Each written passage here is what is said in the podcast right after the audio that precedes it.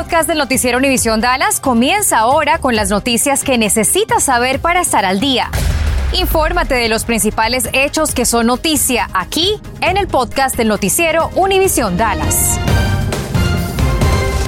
Miles, miles de estudiantes de cuatro de los principales distritos escolares del Metroplex no podrán regresar a las escuelas, en algunos casos hasta el jueves de la próxima semana. Esto debido a los elevados contagios entre profesores y alumnos. Laura Cruces está en vivo en una de las escuelas que se verá afectada, Laura. Ana María, muy buenas tardes. El impacto de esta nueva ola de contagios está afectando severamente a las escuelas. Aquí, por ejemplo, en esta escuela de Mesquite que hoy sí trabajó, los alumnos no van a poder regresar sino hasta el jueves. Los distritos se están dando tiempo para que sus empleados se recuperen, pero los padres se preguntan si esto va a continuar. Los contagios son masivos y esto significa el cierre para muchas escuelas. En el distrito escolar de Norwest hay más de mil contagios reportados. Casi la mitad empleados cerraron desde hoy y hasta el martes. En Mansfield la situación es similar. Casi 200 empleados no pueden trabajar. En White Settlement hay más de 150 empleados contagiados. También cierran sus puertas hasta el martes. Mesquite, que sí trabajó hoy, también anunció cierre para la próxima semana. Más de 500 alumnos contagiados y casi 300 empleados fuera de servicio. Aquí retoma las clases el jueves. Los distritos aseguran que están dando tiempo de cuarentena y recuperación. Además aseguran que aprovechan este tiempo para limpiar todas las escuelas. Los alumnos no tomarán clases virtuales y aseguran no afectará el calendario escolar porque se trata de días previstos para tiempo severo. Pero estas medidas serán suficientes. O sea, estuvimos cerrados y abrimos, estamos menos de una semana adentro y, y todo el mundo se está enfermando pues lo lógico es que si cerramos por cinco días lo mismo va a pasar. O sea, necesitamos las máscaras en el colegio, necesitamos precaución.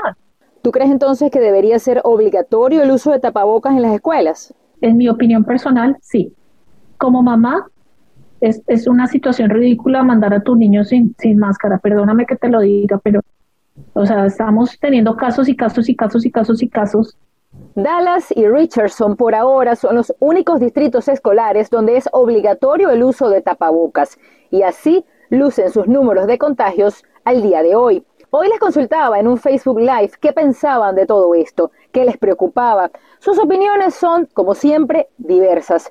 Algunos quieren mascarillas, otros no creen que la vacuna ayude a esta situación, otros creen que sí, otros se quejan de acciones poco contundentes o de lo que hacen o no dentro de las escuelas. Pero ¿qué va a pasar después que reabran las escuelas? Algunos distritos aseguran que están revisando sus protocolos de seguridad y podría haber cambios. Muchos padres piden clases virtuales, pero no es una opción que se esté manejando abiertamente, al menos por ahora, Ana María. Oye, Laura, las escuelas hacen lo que pueden, pero ¿qué responsabilidad recae en padres de familia?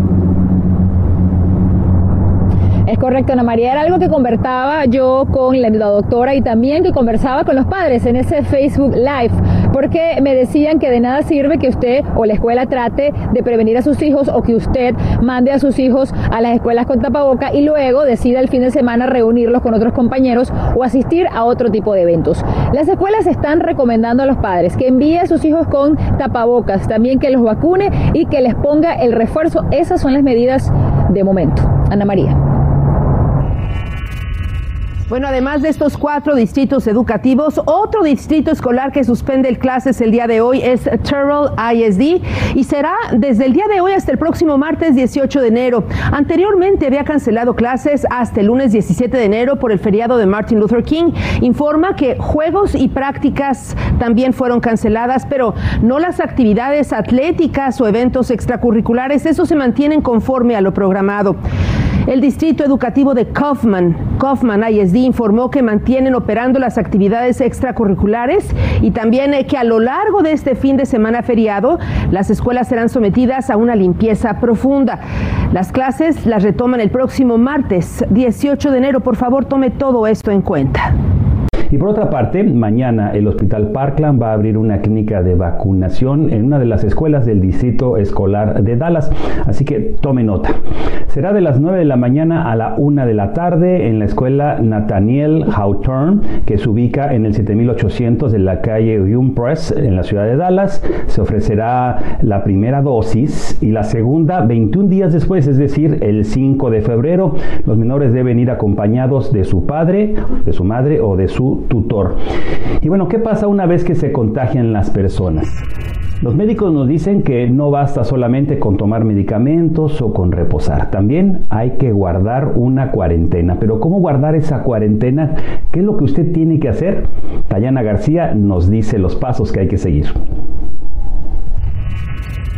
No te lo esperabas, pero ya sea porque diste positivo, porque sientes síntomas o porque estuviste expuesto a alguien con el coronavirus, ahora te toca encerrarte en casa desenvolvemos la diferencia de los términos. Aislamiento es cuando sales positivo al virus. Cuarentena es cuando tienes contacto con alguien que tuvo el virus. Según la CDC, para ambas ocasiones, si no presentas síntomas puedes resguardar tiempo en casa por 5 días. Si tienes síntomas, entonces deberás resguardar 10 días sin salir. Abres la despensa y el refrigerador y te das cuenta de que posiblemente no te alcance para tantos días. ¿Cómo sobrevivirás? Hay cinco cosas esenciales por las que usualmente siempre toca salir, pero aquí te doy alternativas para que no tengas que dar ni un paso afuera de tu casa. Número uno es hacer el mercado. Ya no tienes ni que ponerte los zapatos para ir a buscar alimentos, ya que a través de tu computador puedes hacer la compra en línea. Solamente tienes que ingresar a la página web de donde vas a comprar. Los supermercados ahora ofrecen este servicio de llevarte lo que pidas a tu casa y es completamente gratis o te cobran una suma mínima de como 3 dólares por el envío. Te enseño. Entras al sitio web de donde harás el mercado, arriba en la opción de Delivery, ingresas tu dirección, escoges lo que quieres, checkout, pones la opción de cuándo prefieres que te llegue y listo. Número 2. Comida hecha. Aplicaciones como DoorDash o Uber Eats también brindan este servicio. Por un precio módico te llevan la orden de comida caliente a la puerta de tu casa. Número 3. Medicamentos. Para los medicamentos solamente tienes que llamar a tu farmacia local o a tu seguro y pedir que te los manden por correo. Va a tardar solo de 2 a 3 días y es completamente gratis. Estás escuchando el podcast del noticiero Univisión Dallas. Condenaron a 25 años de prisión a un hombre que atropelló a un ciclista y no se detuvo a prestarle ayuda a esta persona que posteriormente falleció. Se trata de Stone Jewel Ellis, de 44 años de edad, de la ciudad de Red Oak, quien hace más de 5 años, el 7 de agosto del 2016, atropelló a este ciclista llamado Albert Records. Ellis estuvo prófugo y apenas el año pasado fue arrestado y apenas este día este día 14 fue condenado. Por otra parte, tenemos información de la policía de Dallas que está en la búsqueda de investigación y de información que pueda aclarar la muerte de un hombre que fue encontrado ayer con al menos un disparo al interior de una vivienda. Fue identificado como Michael Traum Ford, de 47 años de edad. Al llegar la policía al 8004 de la avenida West Virginia, aún lo encontraron con vida, pero ya en el hospital falleció. Crime Stoppers ofrece 5 mil dólares de recompensa por información que ayude a esclarecer este crimen. Llame al 214-373-8477. Bueno, estamos en plena declaración de impuestos, arranca el 24 de enero y el IRS advierte que este año podrían enfrentar el atraso de hasta un millón de reembolsos. Mili Delgado nos dice a continuación los pasos a tomar para garantizar un trámite exitoso. Ya se acerca la fecha. El Servicio de Impuestos Internos comenzará a aceptar y a procesar las declaraciones del año tributario 2021. Tenemos la esperanza de que de recibir más de 160 millones de declaraciones de impuestos entre cuando inicia la temporada a partir del 24 de enero hasta el 18 de abril, que es la fecha límite. La portavoz del IRS, Irma Treviño, indica que la agencia está preparada para responder en medio de la pandemia, pero asegura que dar un paso hacia lo tecnológico facilitaría tanto a la agencia como a los contribuyentes. Estamos exhortando a los contribuyentes a que por favor presenten electrónicamente elijan el depósito directo.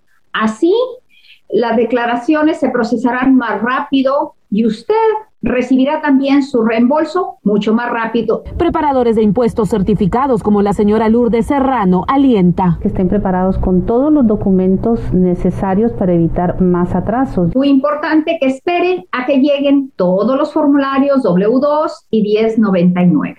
Otros documentos a tener en cuenta al momento de hacer sus impuestos son las cartas 6419 que el IRS envió a más de 35 millones de familias en la nación que recibieron el crédito tributario adelantado por hijo. Ahí dice cuántos dependientes fueron elegibles para recibir estos pagos por adelantado y el monto total que recibió la familia. A la vez se comenzará a emitir la carta 6475 a las personas que recibieron un tercer pago de estímulo económico con el propósito de determinar si son elegibles para reclamar el crédito de recuperación de reembolso. Amigos, muy buenas tardes, qué gusto saludarlos. Bienvenidos a Contacto Deportivo. Aquí les tenemos la mejor información hasta el momento y vamos a arrancar en Alemania con la Bundesliga y el Borussia Dortmund enfrentándose al conjunto del Freiburg. Tomás eh, Munier haría doblete primero al minuto 14 y después al minuto 29 con este remate de cabeza. Erling Haaland también sería presente en el marcador. Primero con esta anotación al minuto 46 antes de terminar la primera mitad. Antes de eso, Demirovic haría al 61 el gol de la honra para el Freiburg. Sin embargo, de nuevo el noruego al 75 haría gol y finalmente Daud al 86 cerraría el 5 por 1 goleada del Borussia. Nos vamos hasta Francia, Nice frente al Nantes. Dolberg al minuto 21 abriría el marcador para el conjunto local. Giroto lo empataría para el conjunto del Nantes. Sin embargo, Turam al minuto 56 le daría el triunfo al cuadro del Nice. Dos goles por uno. Y este viernes se hizo oficial la llegada de Jesús Tecatito Corona como nuevo jugador del Sevilla, al que llega procedente del Porto y ha firmado un contrato hasta el 2025. El Sevilla informó en un comunicado oficial que ha alcanzado un acuerdo para la incorporación del sevillista Corona. Este jugador tiene además pasaporte portugués. Buena suerte para el Tecatito ahora con el Sevilla. Gracias por escuchar el podcast del noticiero Univisión Dallas. Puedes descubrir otros podcasts de Univision en la aplicación de Euforia o en univision.com diagonal podcasts.